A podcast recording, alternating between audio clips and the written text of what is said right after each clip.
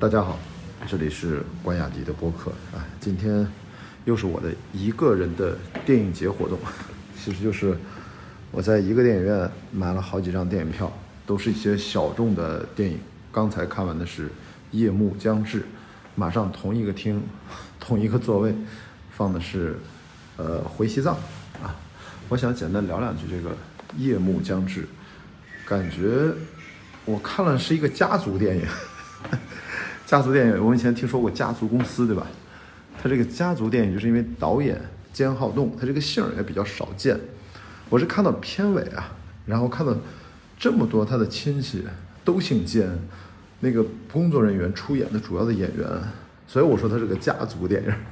因为这个片子其实，在平遥啊，应该是之前一届的最佳影片，然后也拿过很多奖。我对这个电影其实一无所知啊。兼浩栋这个导演，我是在平遥打过照面。然后我也不知道谁讲的什么，我也没看介绍，所以我今天就蒙着看的。这个电影其实非常有特色，关于它是一个回家的路上，好像整就是一个白天的故事。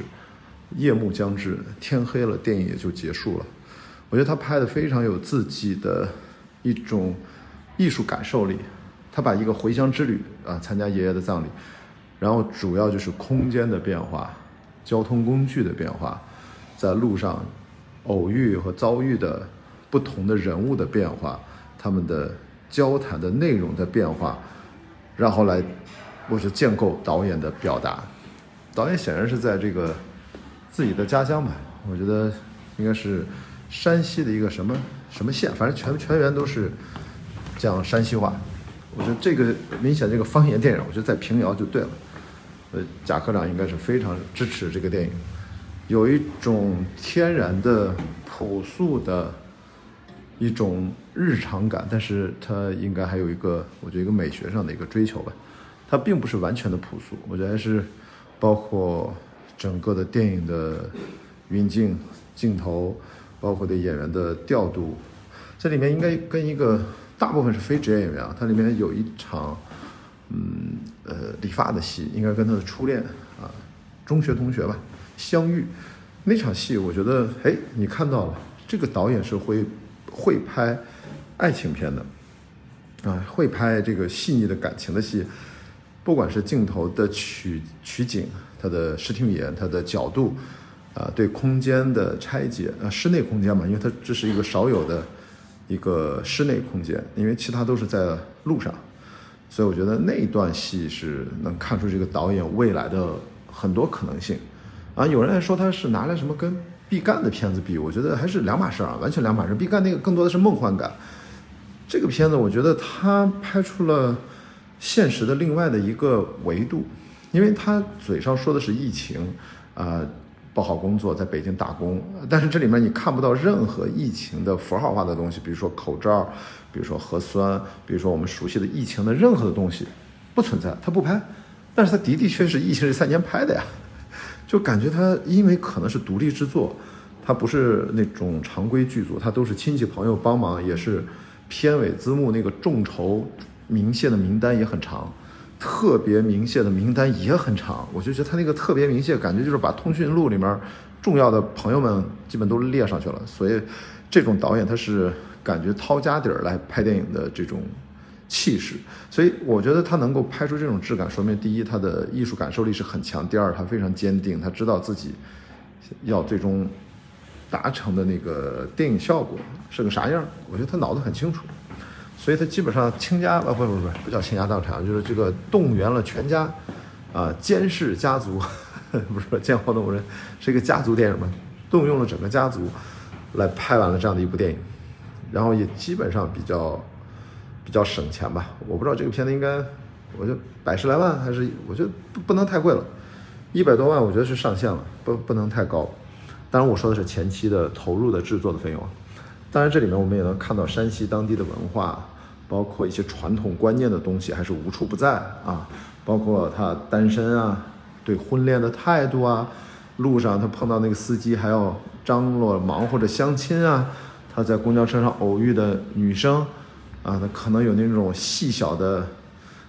暧昧的情愫的小火花呀，就是这种细腻的感觉，我觉得，嗯，我倒是能感受到了导演作为山西，在他描述的，我觉得比较传统的这个地界儿吧，啊，因为冰封的黄河，我当然应该是黄河吧，应该是吧。对不起啊，这个我我这个地理我突然恍惚了。然后我其实一直期待，我以为他会拍，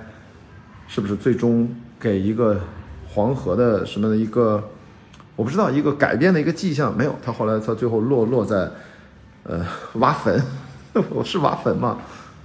好像是挖坟。对他爷爷的葬礼，因为正在吹吹奏那个葬礼上的民族音乐，然后他爸把他送到坟头来看他奶奶，然后他走了。最后一个镜头就是在挖坟。发一个坟坑，我操，这 你知道吗？就是他并不毛骨悚然啊，千万不要误会，那个镜头拍的还是蛮美的，因为在那种黄昏镜头，其实拍起来挺不容易。然后它是一个长镜头，然后电影就结束了啊，一就 night falls 啊，就是夜幕将至，感觉，我觉得他有一种，就看到最后他之前的建立的这种朴素的生活的感受的细节的累积观察一种。一种美的累积，到后来我觉得是一种强有力的一种气势的扑面而来，它有那种就感觉要压到你身体上的感觉。哎呀，所以这个电影啊，我不想讲太多，我觉得更多还是还是一个靠细节去大家去感受的一个电影。所以我觉得，嗯，监视家族电影还还挺牛逼的，真的是把全家都。都请出来，然后帮他完成了这个作品。大家在影院里面要想看的话，得抓紧时间啊，因为这个呃排片很少。我是跑到劲松电影院来看，而且刚才在看电影的时候又碰到了一个，应该是个老朋友啊，我们在以前电影院就遇到过，结果又遇到了，然后都是几年前认识的朋友。然后他说可能周四啊来参加我的活动。我这个地方最后给大家预告一下，一月十八号周四晚上在北京百老汇电影中心。跟剧集《繁花》的另外一个联合导演李爽，我们见面会线下聊一聊。因为之前在上海场，我们请的那个联合导演是程亮啊，是我的老同学。然后这次这个联合导演呢，刚好在北京，好吧？大家我可以把这个报名的链接会发到这个页面上，大家到时候见面一起来讨论。好，那我就闲话不多说了，因为我下一场回西藏，到底是怎么回事儿？我也很好奇，据说拍的也非常好，好吧？那夜幕将至啊，祝贺江河栋，啊，之前拿了很多奖项，终于在国内院线公映了。这样的文艺片呢，我觉得最重要是找到欣赏他的人，然后找到他的观众，然后能够给导演带来更多的正面的反馈，然后他可以义无反顾的去拍他的下一部作品。好，那这就是今天关雅迪的播客，啊，如果有时间的话，我就可能可能要半夜录了，因为我接着再下一场。还有 还有一个娱乐电影《养蜂人》，好，我们回头聊，拜拜。